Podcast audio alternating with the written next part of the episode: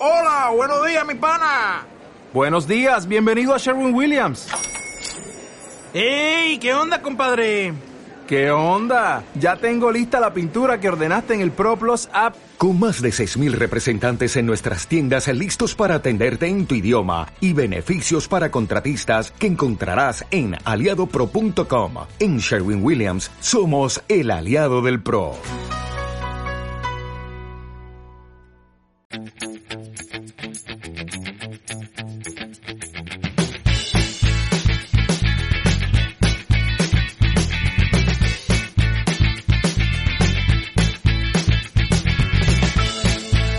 Hola a todas, hola a todos, ¿qué tal? Bienvenidos, bienvenidas a Palomitas Dulces, al programa en el que vamos a hablar de remakes.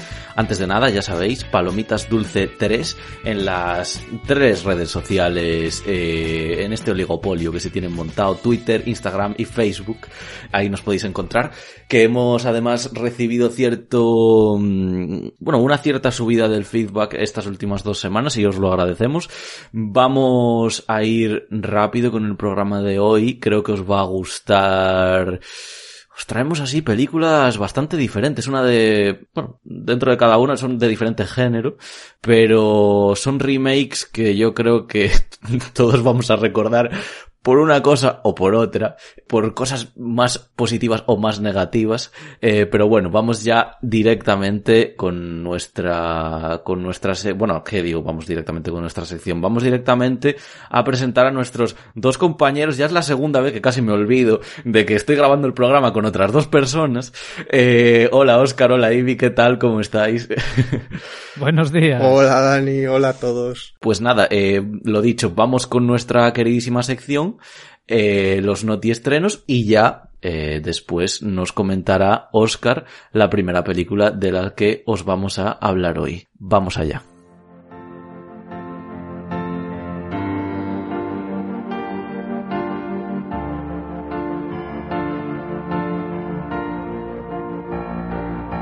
Bueno, pues comenzamos una semana más esta, esta sección y como siempre digo, comenzamos con noticias y empezar diciendo que hace unos días eh, fueron los semis y bueno, para resumir, las series con más premios han sido The Crown con ocho premios entre los que se encuentran Mejor Serie Drama, Mejor Actriz Principal en Serie Drama para Olivia Colman o Mejor Actriz Secundaria en Serie Drama también para Gillian Anderson. Luego Ted Lasso con cuatro, que ganó entre otros Mejor Serie de Comedia y Mejor Actor Principal para Jason Sudeikis. Mare of Easttown con tres, eh, todos en categorías interpretativas para Kate Winslet, Evan Peters y Julian Nicholson.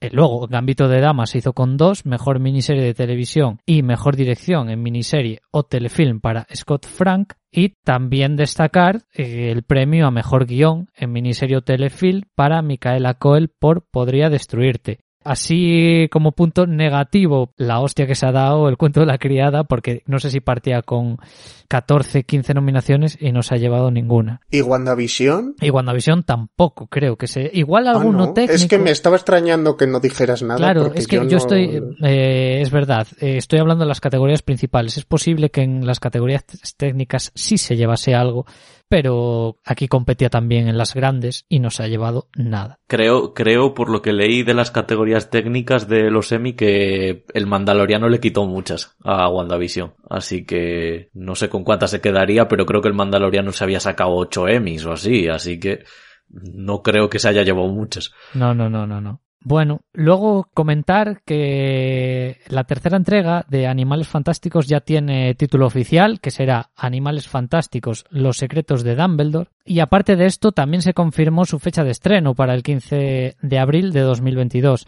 adelantándose a julio de ese mismo año, que era cuando en un principio se iba a estrenar. Y luego hay otra noticia que yo creo que os interesa mucho, que hoy, día 27, regresa la fiesta del cine, pero con otro nombre, con el nombre de Yo voy al cine y se alargará hasta el 30 de septiembre.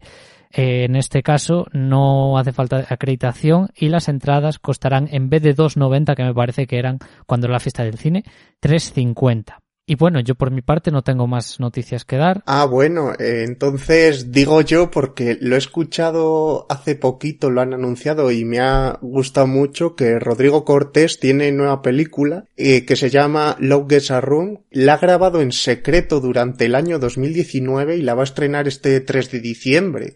Y, va a ser un, una comedia musical en el gueto de Varsovia durante la Segunda Guerra Mundial. Yo tengo muchas ganas de verlo, como todas sus películas. Sí, leí la noticia. Es posible que también sea eh, de corte teatral. Eh, debe de estar basado en una obra que se celebró en ese gueto durante esos tiempos y toda la historia es un poco desarrollada a raíz de los archivos escritos o hablados que quedaban de, esas personas que en ese gueto vivieron esa representación. Pues eh, estaremos, estaremos al tanto, al tanto de esta película. Y vamos a pasar ya con estrenos y en cines el viernes 1 de octubre la esperadísima sin tiempo para morir, la nueva película de James Bond y última película de Daniel Craig interpretando al personaje.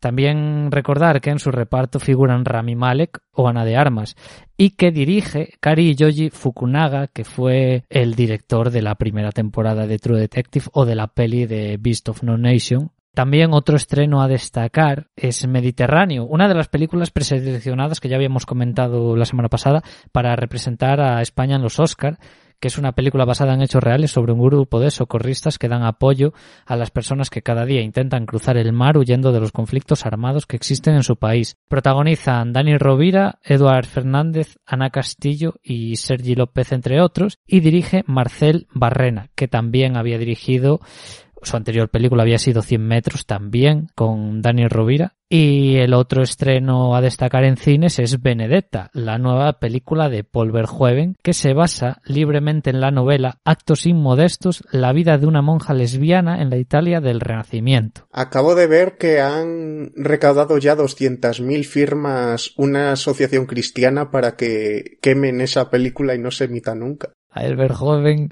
polemizando una vez más Imagino que no sé si se estrenó en Francia, sé que se estrenó en el Festival de, Cannes, con polémica, como he dicho, evidentemente. Las críticas fueron buenas, por lo general. Y, y, bueno, luego en Netflix, el viernes 1 de octubre, se estrena Culpable, que es el remake de la película danesa The Guilty del año 2018, que gira en torno a un operador que trabaja en un centro de, de llamadas del 911 que intenta salvar de un grave peligro a la persona que le llama. Protagoniza Jake Gyllenhaal y dirige Antoine Fuqua, que dirigió Training Day o las dos partes de The Equalizer, todas las películas con Denzel Washington como protagonista. Y decir que si sigue la estructura de la peli original, que es muy recomendable, también aquí os lanzo una recomendación, toda la película se situaría en un mismo escenario. Y luego para finalizar con estrenos, en Prime Video, también el viernes 1 de octubre, se estrenan Bingo Hell y Black As Night, que son dos películas de terror pertenecientes a la antología Welcome to the House, que es una antología que se creó el año pasado debido a un acuerdo entre, entre Amazon Prime y la productora Blumhouse para estrenar eh, pues eso, películas diferentes en esta plataforma. Eh, el año pasado se estrenaron cuatro películas pertenecientes a esta antología, dos una semana y las otras dos la semana siguiente, así que este año harán lo mismo, entonces la semana que viene anunciaré los próximos dos títulos de esta antología que se van a estrenar. Y con esto finalizo mi sección, volveremos la semana que viene con más noticias y más estrenos.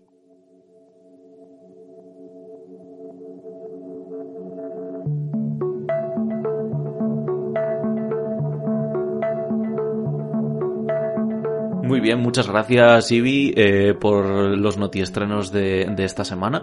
Vamos a entrar rápidamente en el programa de hoy, ya sabéis, remakes. Eh, os tengo que comentar una cosa, siempre, eh, eh, bueno, siempre no, pero varias veces he hecho lo del tema de, bueno, no os voy a spoilear eh, la siguiente película que viene, y es una absurdez totalmente, porque viene en el título. Así que vamos a empezar con Old Boy, que nos la trae Oscar, ya sabéis, el remake norteamericano de el gran Spike Lee. Así que cuando quieras, compañero. Muy bien, pues Old Boy se estrenó en el año 2013, diez años después de, de la primera película que adapta un manga de origen también oriental hasta la llegada de Parásitos, eh, esta película era la, la película más coreana, la película más coreana, no, la película coreana más famosa que, que existía hasta entonces y los americanos quisieron hacer su remake en esta parte, en vez de tener al, a Odaesu, ese padre de familia bastante desagradable, tienen a Joe Duchet, que lo interpreta Josh Brolin, eh, hoy día especialmente reconocido por hacer de Thanos en las películas de Marvel. Otra actriz de Marvel que también aparece es Elizabeth Olsen, la bruja escarlata, que hace de, de la acompañante de Brolin una vez sale de la habitación donde está encerrado. Ahora entraré con la sinopsis, pero voy a terminar de decir un poco sobre la ficha técnica.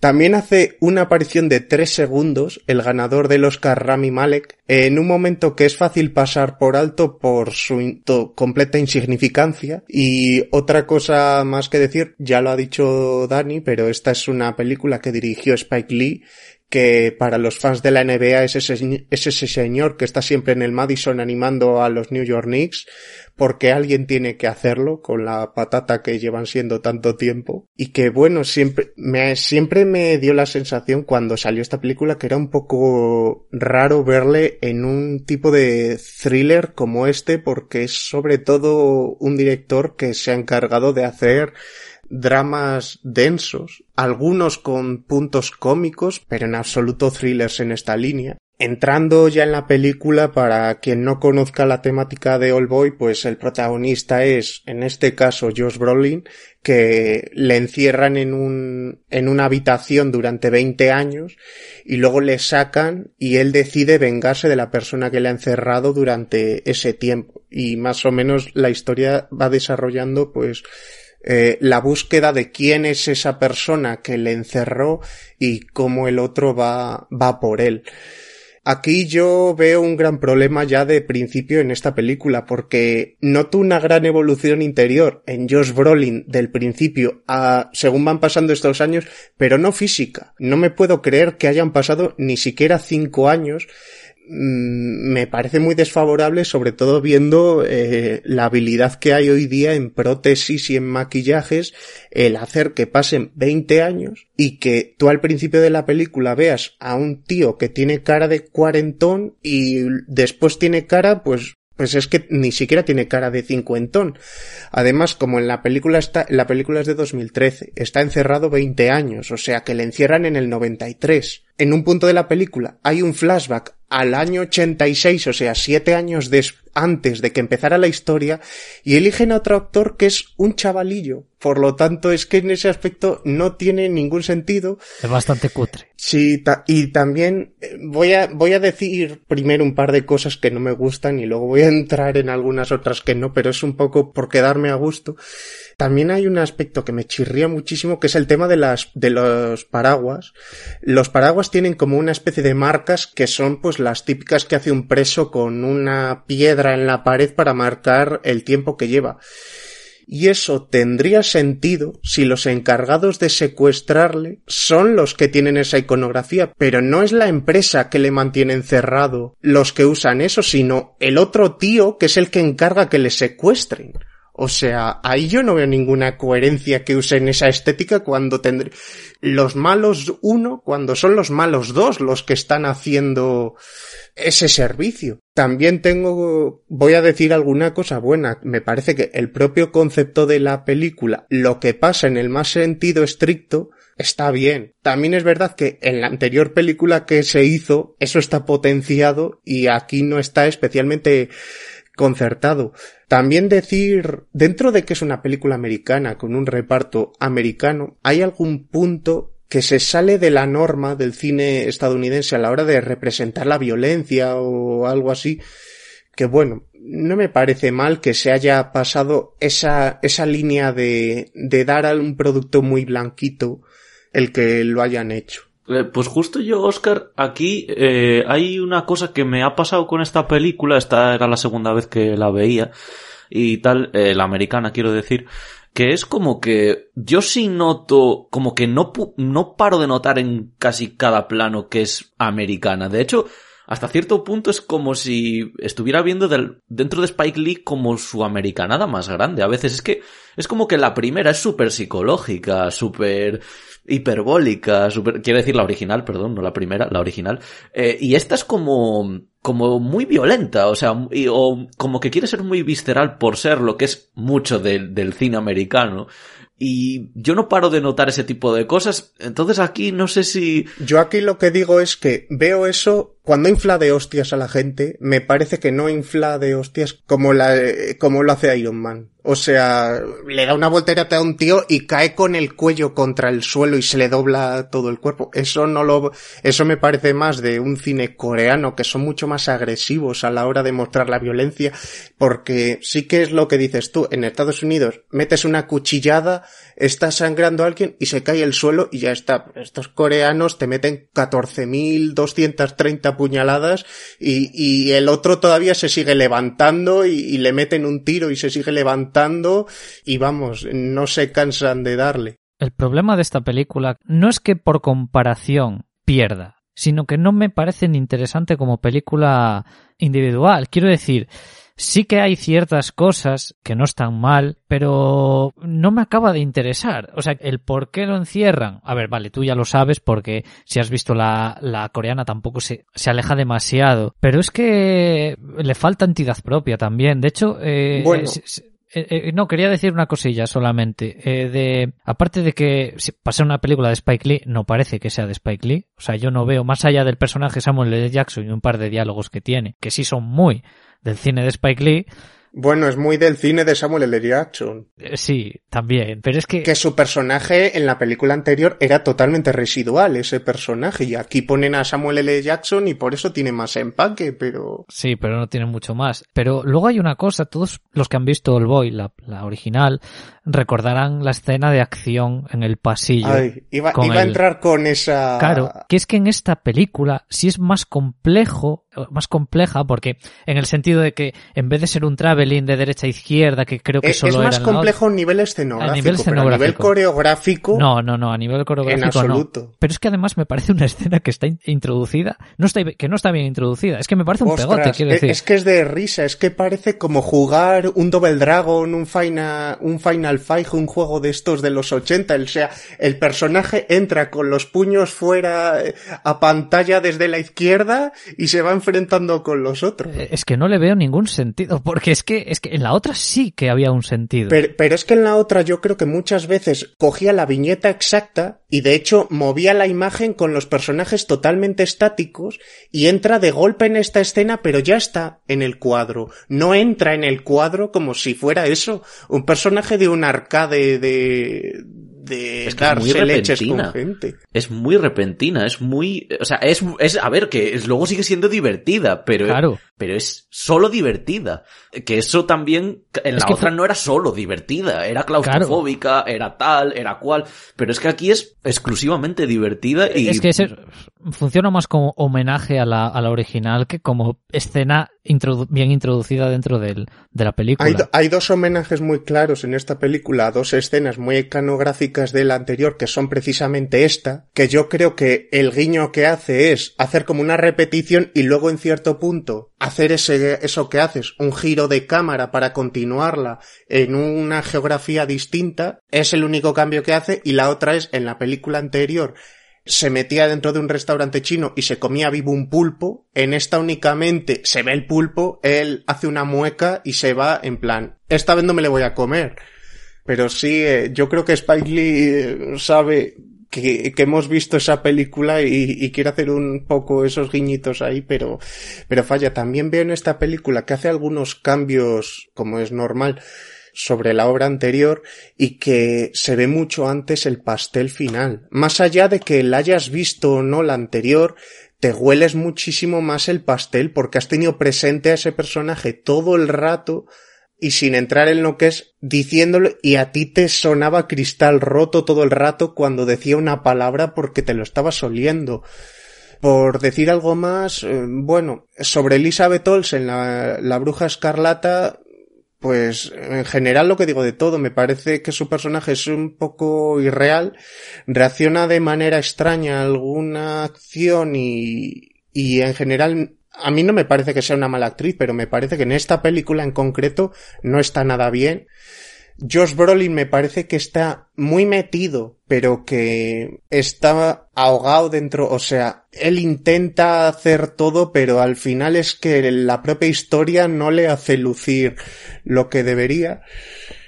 Y luego querría hacer un alegatillo sobre este tipo de remakes que hacen, que hacen en Estados Unidos si no hay, si no ponéis ningún problemilla de que se nos vengan las fauces. Y es, que es un poco sobre los remakes de obras magnas de naciones, como en este caso Corea del Sur, esta película que la hizo Park Chan-wook la primera, Park Chan-wook puede ser, si no es el, el, mejor director de cine coreano que ha habido, uno de los dos, tres mejores, y han cogido para esto a Spike Lee, que no es por ponerle ningún número, pero que tendrá 20, 30 directores en Estados Unidos que son mejores que él o que podrían haber hecho esta historia mucho mejor. Igual esta historia la podría haber hecho mejor o al nivel uno de los dos, tres mejores de Estados Unidos. Pero es que Scorsese o Spielberg seguro que no tienen ningún interés en compararse con esto. Y es que en general, vale, los Estados Unidos generalmente han puesto los medios para esto, pero la primera gran estrella del cine en Estados Unidos fue Charles Chaplin, que era británico. Cuando llegó el cine mudo, hasta que no llegaron los extranjeros que emigraban de Europa como Fritz Lang, Lubitsch y demás, no levantaron eh, el cine sonoro. Eh, ahora mismo los grandes premios se les están llevando directores mexicanos a ver si empiezan a olerse la... se dejan de quitar esos humos de tener que hacer suyo algo que no es suyo.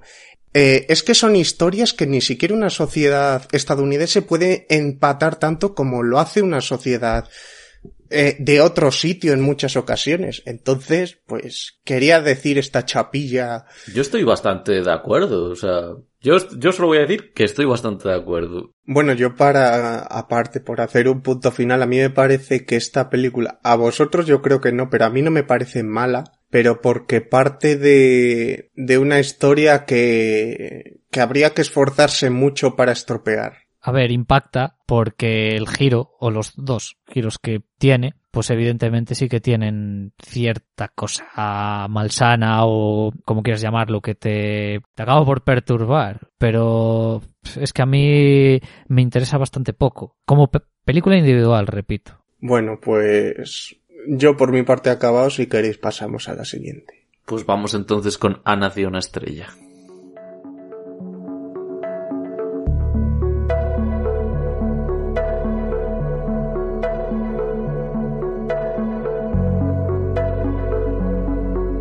Bueno, gente, pues vamos a hablar de la siguiente película, el siguiente remake que nos toca ahora. Eh, ha nacido una estrella, película de 2018 que protagonizan Bradley Cooper y Lady Gaga, que dirige Bradley Cooper, que guioniza Bradley Cooper, que produce, que produce Bradley Cooper y bueno, un montón de cosas. Eh, y que hizo los bocatas. Y que efectivamente, exactamente, que eso es lo más importante.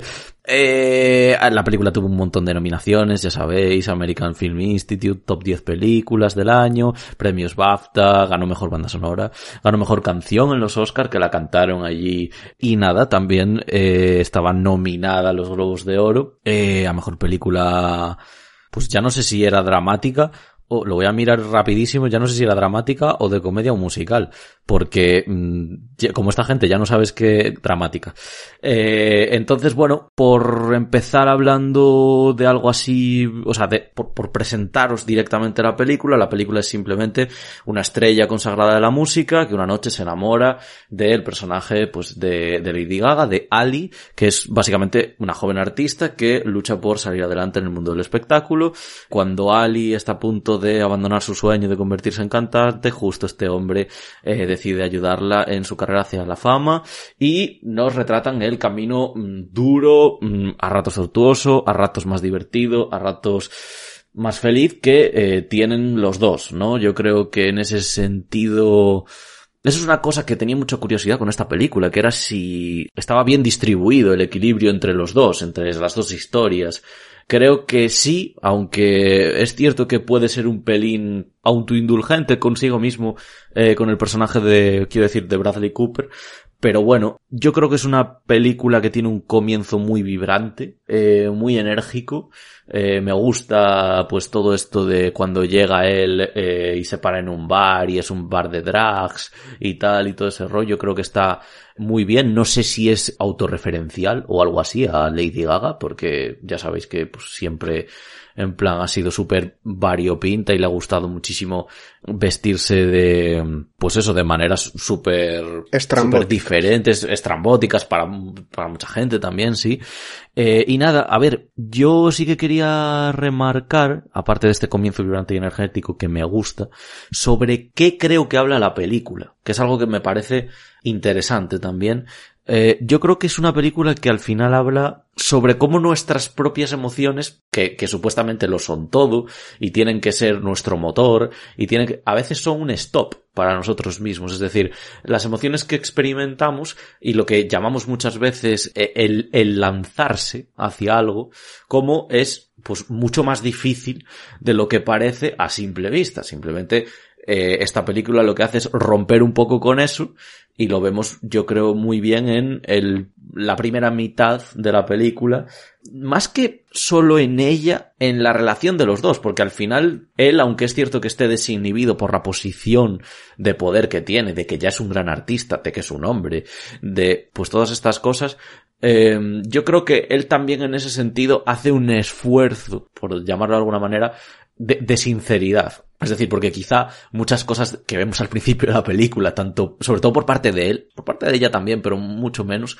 pueden considerarse incluso un sincericidio en muchas, en muchas, eh, en, en, muchos momentos. De hecho, ¿Eso qué es? Eh, un sincericidio es cuando básicamente dices algo, pues eso, sinceramente, pero sabiendo que te va a acarrear algo muy malo o un destino muy por eso eh, eh, que se juntan la palabra suicidio con, vale, con sinceridad vale. palabras. Sí sí es una palabra que yo eh, aprendí muy bien el año pasado por una amiga mía de que hacía psicología que me hablaba mucho de este concepto y creo que en esta película eh, se introduce el, el concepto muy bien. Yo creo que, que ella, este stop a las emociones, este stop a, lanzarse y demás, lo tiene mucho con su música, con su propia creación. Y yo creo que él, él, en cambio, no lo tiene con la música porque creo que es como que algo que él ya da por hecho que tiene, sino que lo tiene con su propio destino. Digamos, hablábamos a veces de la insatisfacción y este es como un hombre que desde el principio, pero es que desde el primer momento ya le notas como un halo ahí de, como si estuviera casi incómodo haciendo lo que supuestamente ama y le gusta. No sé, es una cosa que estos matices a mí me, me encantan y que desde el principio aparezcan me, me ha gustado de la película. He de decir que yo no había visto la película y he de decir que ha sido una sorpresa a bien, aunque me parece que su segunda mitad recae a veces en contarnos lo mismo y eh, e incluso si se me salva yo creo que a veces eh, se convierte en un melodrama más que en un, en un drama que es lo que yo concibo que era durante la mayor parte de la película. No sé si el talento de él yo creo que él lo considera totalmente insuficiente para mover su vida. Eh, es algo interesante pero bueno creo que o sea creo que se explora bien, pero sí que es cierto que me hubiera gustado más de esto en ella. Es decir, en ella, que, que, está guay, ¿eh? No necesito ver a una persona decaer, ni en decadencia, pero sí que es cierto que podríamos ver más de ella cuando, por ejemplo, se introduce, por ejemplo, el tema de cómo el productor de ella la intenta llevar por ciertos caminos, que eso es algo súper famoso en, tanto en la industria de la música como en cualquier tipo de industria eh, relacionada con cualquiera de, de, de las famosas artes, es algo muy jodido de llevar. O sea, es algo que, que tú psicológicamente, internamente, lo llevas, yo creo que lo llevas mal, porque al final, en muchos sentidos, ella y muchas otras artistas, que encima, pues eso, ahí igual también hay una perspectiva de género que mirar y demás, se, tienen casi que prostituir su propio arte y, su propio talento. Y yo creo que en la película eso como que, como que se queda muy corto. Y es algo que para mí le, le, resta un poquito de, de, pues de, nota, por decirlo de, de alguna manera. Y, y, lo, y nada, por hablar de, de su relación, sí que es cierto que todas esas, todos esos stops que hacen para otras cosas relacionadas con ellos mismos parecen no servirles para su relación. en, el buen sentido. Es decir, ellos van a tope. O sea, vamos, o sea, ponen el, acelerador y, no paran. Y es algo que hasta cierto punto es, es muy emocionante. No digo que no, queda, creo que queda emotivo en la película. Y, bueno, es que llevo hablando mucho tiempo, ¿no? ¿Queréis decir algo? Eh, Sí, a mí me gusta mucho lo que plantea respecto al personaje Bradley Cooper y su relación que se te cuenta eh, sobre el padre eh, a través de él y de su hermano, que quería destacar el papel de Sam Elliott que hace de, pues, lo que acabo de decir, el hermano de Bradley Cooper en la película. Creo que está muy bien representada la personalidad del personaje de Bradley Cooper ahora por lo que en el pasado vivió el padre que, vamos, lo llevaba casi por la mala vida, ¿no? Hablaba, hablan de el tema de, de que era su colega de barra y como el hermano lo sacó de ahí, o lo intentó, lo intentó sacar de ahí. De hecho, el, la interpretación de Sam Elliott, que estuvo, que bueno, por cierto, Sam Elliott eh, salía en, era el general Ross en la peli de Hulk de 2003. Y la interpretación me parece, estuvo nominado al Oscar, eh, creo que no lo he dicho. Es, me parece impresionante. Es una de las cosas que me gusta porque es, digamos que es un personaje secundario que refuerza el carácter del personaje principal. Y hay otra cosa que quería comentar, que cómo se nota que Bradley Cooper ha trabajado con, con grandes directores, porque me parece que tiene detalles de dirección o, más eh, generalizado de puesta en escena brillantes, eh, por decir un par, eh, al principio de la película, cuando se presenta el personaje de Lady Gaga, que es una camarera y tal, sale cantando del, de, de su puesto de trabajo ahí, que eh, está en un aparcamiento, ¿no? Y cuando empieza a subir las escaleras es cuando se pone el título de Ah, Star is Born. Mm, es una metáfora que me gusta mucho, ¿no? Pero hay otra cosa que ya, me dejó con el culo torcido al, en la peli al principio también que claro, esto va a ser un esto va a ser un spoiler. Esto va a ser un spoiler, pero es que necesito comentar esto porque bueno, pasad el audio 20 segundos si no habéis visto la película o no conocéis la historia. Es que al principio de la película, cuando el personaje de Bradley Cooper sale de tocar, está en el coche, está detrás del coche, le están llevando en coche y el coche se para y tenemos como un plano de perfil de Bradley Cooper y, y de fondo vemos unas sogas. Ese detalle, ese detalle me parece, me pareció sober es que impresionante. O sea, me encanta. He tenido muy buenos directores trabajando con él, porque en las de Resacón con Todd Phillips en y luego con David o. Russell en, en El lado bueno de las cosas y American Hustle, eh, ha podido aprender bien. Sí, sí, sí, sí, sí.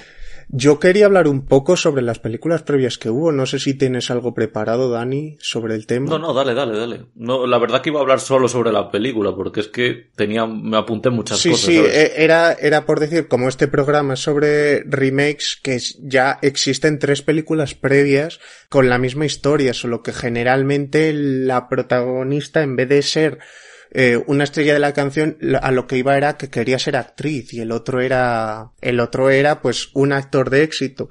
La primera de ellas era de, de hace, del año 37, o sea, de hace mucho tiempo. De hecho, es de las primeras películas que hay como en pseudo colores, como un color con una dominante muy azulada. Hoy día queda bastante feo, pero bueno, aún así es es una historia muy parecida y en esta sí que es mucho más protagonista ella. No hay el personaje masculino casi se ve como un antagonista durante gran parte de la película y luego en, eh, yo de estas tres he visto dos, entonces voy a hablar de las que he visto. Luego en, en, la siguiente, en la segunda que se hizo, pues era Judy Garland, la del mago de Oz, la que interpretaba a la, a la protagonista y es cuando se introduce el tema del de que su, el hombre fuera alcohólico. O sea, en la primera película no es que fuera alcohólico, también yo creo que porque el propio cine no, no permitía un personaje tan desagradable. Esta ya se hizo 20 años después y ya sí que se permitían ese tipo de personajes tan desagradables.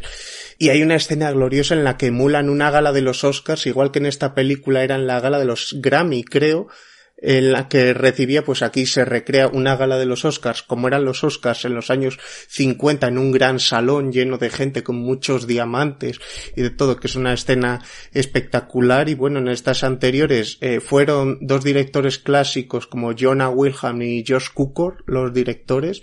Entonces, hay un gran respeto en Estados Unidos por esta historia en concreto. Hay otro, hay otra versión, creo que más olvidada, que protagonizó Chris Christopherson y Barbara Streisand en el 76. Mm, esa es la que no he visto. Esa, esa es, sí, yo tampoco. eh, las otras dos sí, esta, esta es la que me queda. Hombre, si sale Chris Christopherson a mí me gusta, porque ese, ese señor cuando hacía con Sam Peckinpah las de Convoy y, y Pat Garrett y Billy el Niño, a, a mí me gustaba mucho. Eh, yo, bueno, recogiendo como con una escoba todo lo que habéis dicho. Eh, desde la última vez reivindico lo que ha dicho Iván hace unos minutos del tema de mm, la relación fraternal con su hermano porque eh, creo que hay una escena en concreto, es una escena digamos de, podríamos decirlo por no hacer mucho spoiler, de violencia entre hermanos, ¿vale? Eh, después de esa violencia entre hermanos se produce una especie de conversación, por decirlo de alguna manera, y he de decir que me parece una escena que refleja muy, muy, muy bien todo este tema de la masculinidad tóxica, puñetazos, derrumbes, el soltar la, eh, la verdad en un momento que no pues que no es el momento, no es el idóneo, ¿no? Me parece que, que está muy bien y recogiendo temas técnicos que me he apuntado aquí, eh, es una, o sea, es una explosión de colores a veces, lo del tema de la fotografía, ya no solo cuando están en escenario, sino cuando están en el bar de las drags, es que eh, y de hecho, no nos, no nos quitamos del rojo. O sea, el rojo en la película aparece, yo creo que no nos deja en paz hasta la hora, pero casi en cada plano, o sea, hay rojo por todas partes, eh, obviamente emulando pues esa pasión, también ese orgullo eh, y demás que sienten. Y yo quería cerrar como con una especie de mensaje un poco positivo, porque creo que hay veces, o sea, hay veces en esta película que trasciende tanto su relación que al final termina siendo como hasta admirable lo que nos cuentan en el sentido de cómo vemos que crecen, que cambian, que se viralizan, que tal, pero a través solo de su relación. O sea, no, exceptuando la escena que hemos comentado antes de los Grammy, todo lo demás, en el escenario casi nunca hay planos del público. Mm, quiero decir, es todo, todo, todo, todo enfocado en ellos. Y en ese sentido sí que me gusta, pues eso, como es que prácticamente solo la relación entre dos personas hace que se conecte con, o sea, que esa relación se con, acabe conectando con todo el mundo, ¿no?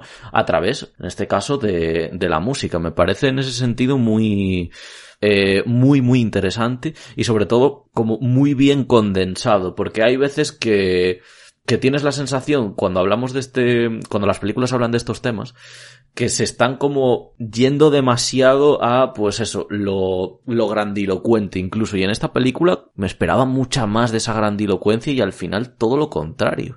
Eh, digamos que es mucho más, en ese sentido, se mete mucho más en el barro, ¿no? En ese sentido. Así que nada, mm, no tengo nada más que decir de Ha nacido una estrella. Eh, no sé si vosotros queréis comentar algo, algo más. Eh, así que nada, vamos a ir con, con la última película de, del programa de hoy que nos la va a traer Ibi, así que cuando quieras.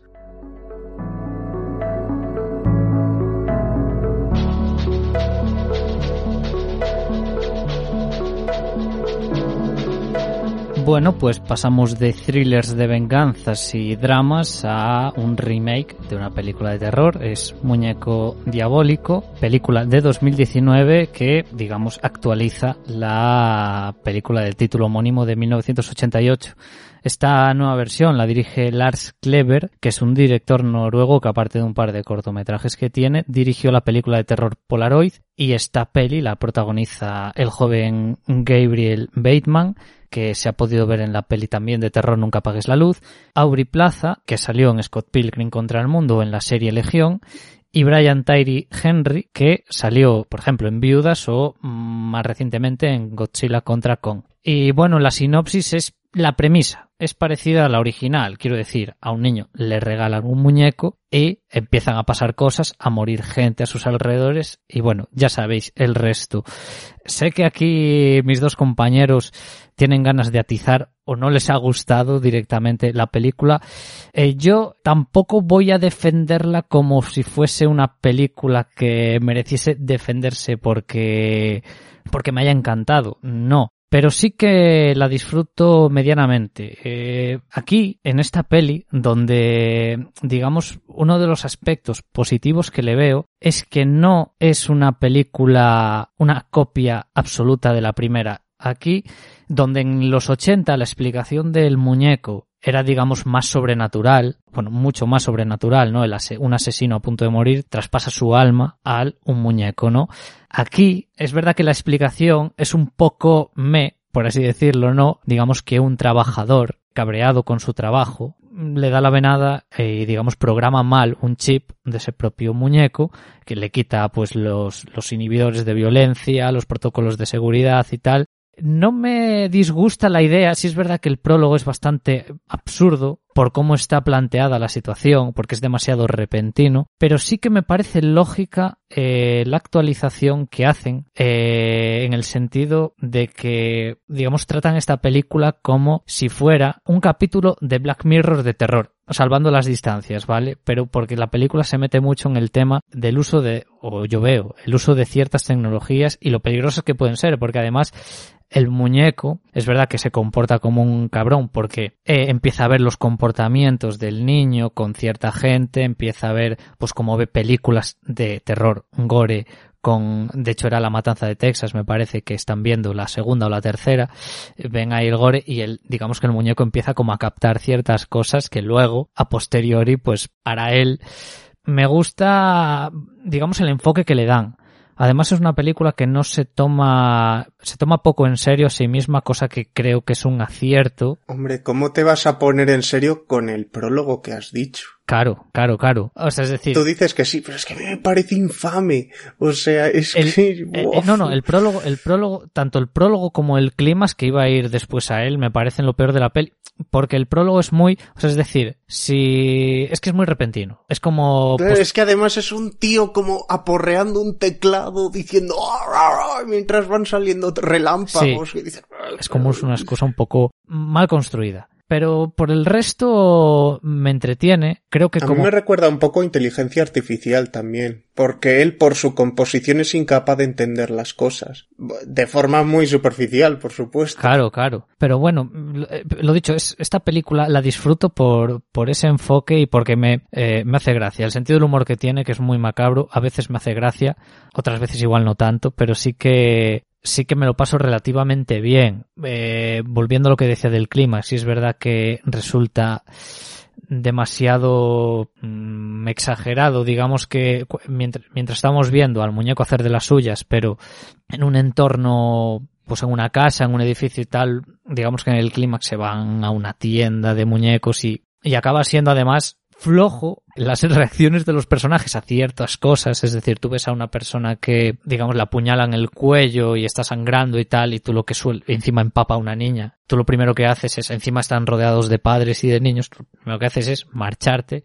escapar, y no lo hacen, ¿no? Pero esto es que, a ver, yo, yo ya lo consideré como un... Como una coña, imagino. Una seña de, una, una seña de identidad de la peli. Porque, ¿qué, ¿qué personaje en la película reacciona como una persona normal? Es que nadie, o sea, eh, la escena esta de la abuela con el coche, hay una escena de una abuela con un coche que se controla como a control remoto y tal. Esa escena no tiene ningún sentido, pero ni desde que empiezan ni hasta que acaba. O sea, me hace gracia porque es que tampoco os voy a contar mucho con, con esta secuencia, pero es que básicamente llega con el coche a un punto en el que el coche se para porque están sus amigas.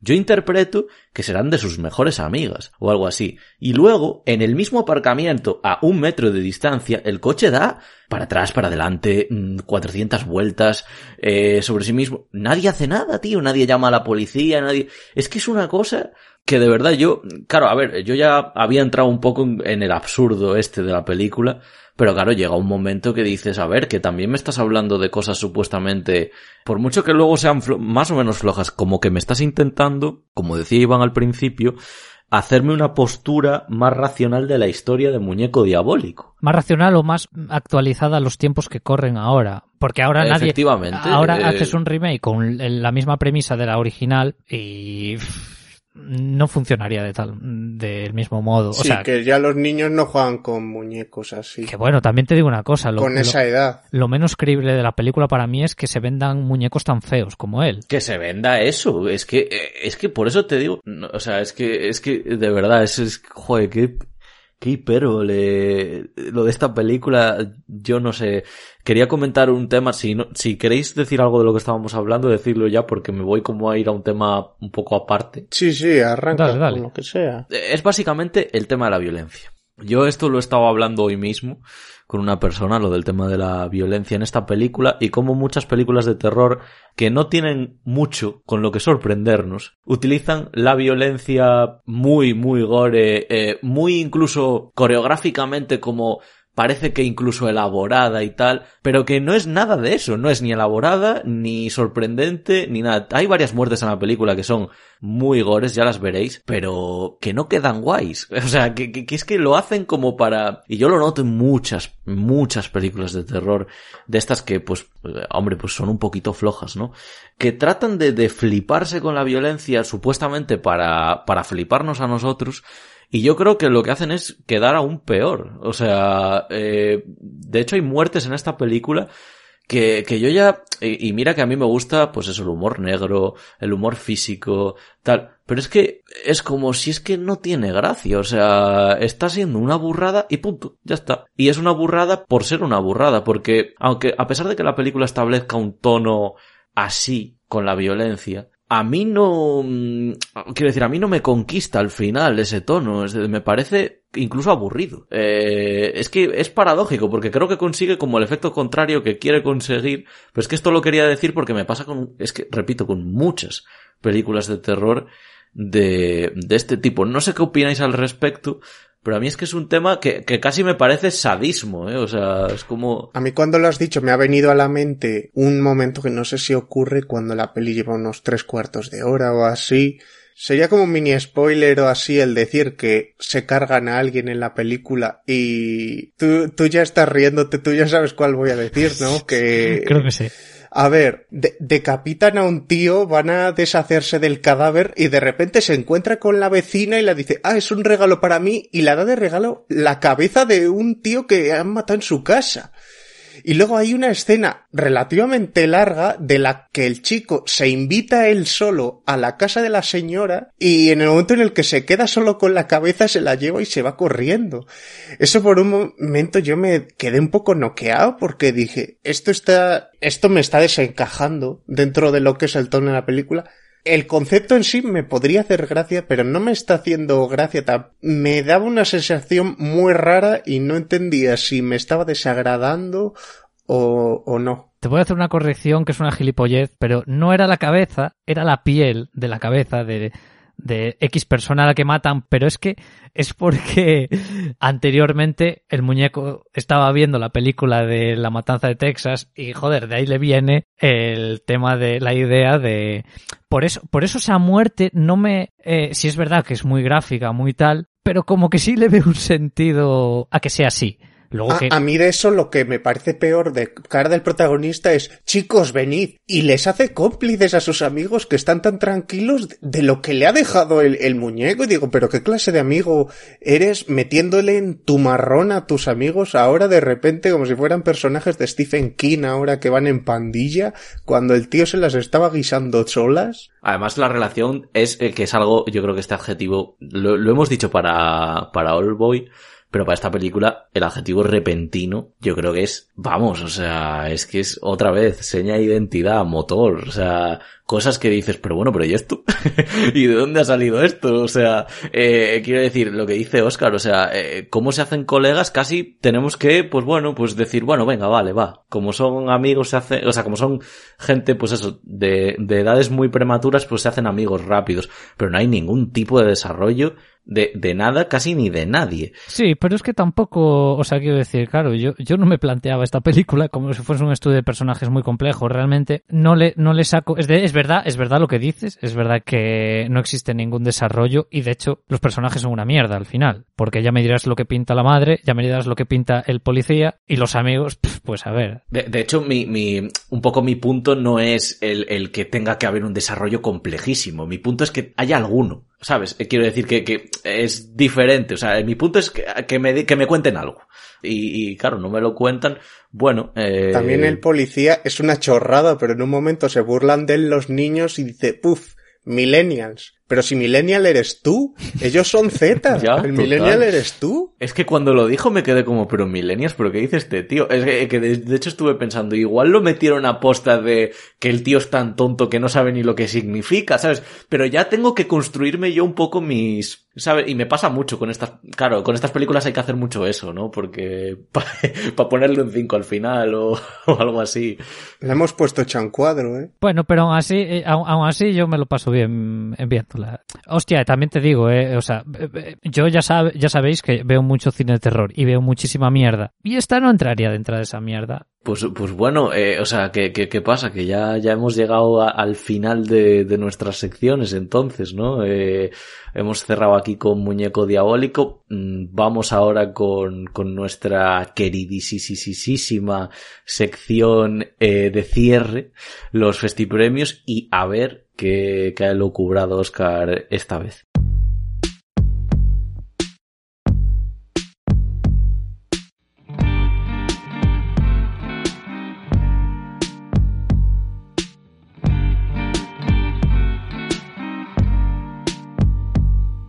Muy bien, pues hoy los festipremios vuelven a mis manos. Hoy voy a hablar sobre los premios Gotham, que no tienen nada que ver con Batman, aunque por el nombre de esa sensación, y son los premios de cine independiente estadounidense que se celebran anualmente en Nueva York. Surgieron en 1991 principalmente para, para reconocer a las películas realizadas en la costa este de Estados Unidos, ya que por lo general la industria por entonces estaba demasiado enfocada en la zona de California. Y en los primeros años se daban premios, no se daban premios a mejor película y demás, sino que únicamente reconocían a gente del mundo del cine en general que tuvieran ese origen de, pues eso, la zona de Nueva York y ese tipo de estados. Y, y también se daba un premio especial a la innovación. Por decir un ejemplo, en el primer año fueron premiados Jonathan Demme, el director de El silencio de los corderos, John Turturro, eh, uno de los actores del Gran Lebowski, y la directora Jennifer Livingston fue precisamente la que se llevó ese primer premio a director más innovador por su documental eh, Paris is Burning. Posteriormente, según han ido avanzando los años, eh, el catálogo de premios que se entregaban se ha ido ampliando hasta lo que es a día de hoy, que es bastante similar por categorías a lo que son los premios habituales. En 2020, o sea, la última ganadora fue Nomadland, igual que en tantos otros festivales y galas de premios de los que hemos estado hablando durante estos programas, y en años anteriores, eh, bueno, el año anterior la ganadora fue Historia de un matrimonio, pero también estuvo compitiendo Diamantes en Bruto, esta película de Dan Sandler. Y bueno, a lo largo de los años, pues también han participado películas como Call Me By Your Name, eh, Manchester frente al mar, El Gran Hotel Budapest, Inside Llewyn Davis, eh, o Un tipo serio, que me parece una película que se considera de las menores de los Coen, pero yo creo que es muy a, a rescatar. Vale, pues eh, como siempre en esta sección, yo traigo aquí una serie de títulos para recomendaros. Empiezo. El luchador de Darren Aronofsky, peli de 2018 que compitió mejor peli. Todas estas que voy a decir compitieron a mejor 2018. película. 2008, perdón, 2008. Todas estas películas compitieron a, a mejor película en estos premios. Eh, la podéis ver tanto en Movistar Plus como en Filming como en Flixolé. Luego, Take Shelter de Jeff Nichols compitió en 2011, la podéis ver en Filming. Moonrise Kingdom de Wes Anderson, que ganó en 2012, esta no la tenéis en ningún lado, que yo sepa. Eh, bueno, ya has dicho tú la de, a propósito de Jewin Davis, la de los hermanos Cohen, que ganó en 2013. Luego Tangerine de Sean Baker, peli que compitió en 2015, que la tenéis en filming. Todos queremos algo de Richard Linklater, también la tenéis en filming, compitió en 2016. Luego otra que dijiste que estuvo fue Manchester frente al mar de Kenneth Lonergan, 2016, en Movistar Plus. Yo, Tonya de Craig Gillespie, peli de 2017 que compitió ese año también, la tenéis en HBO.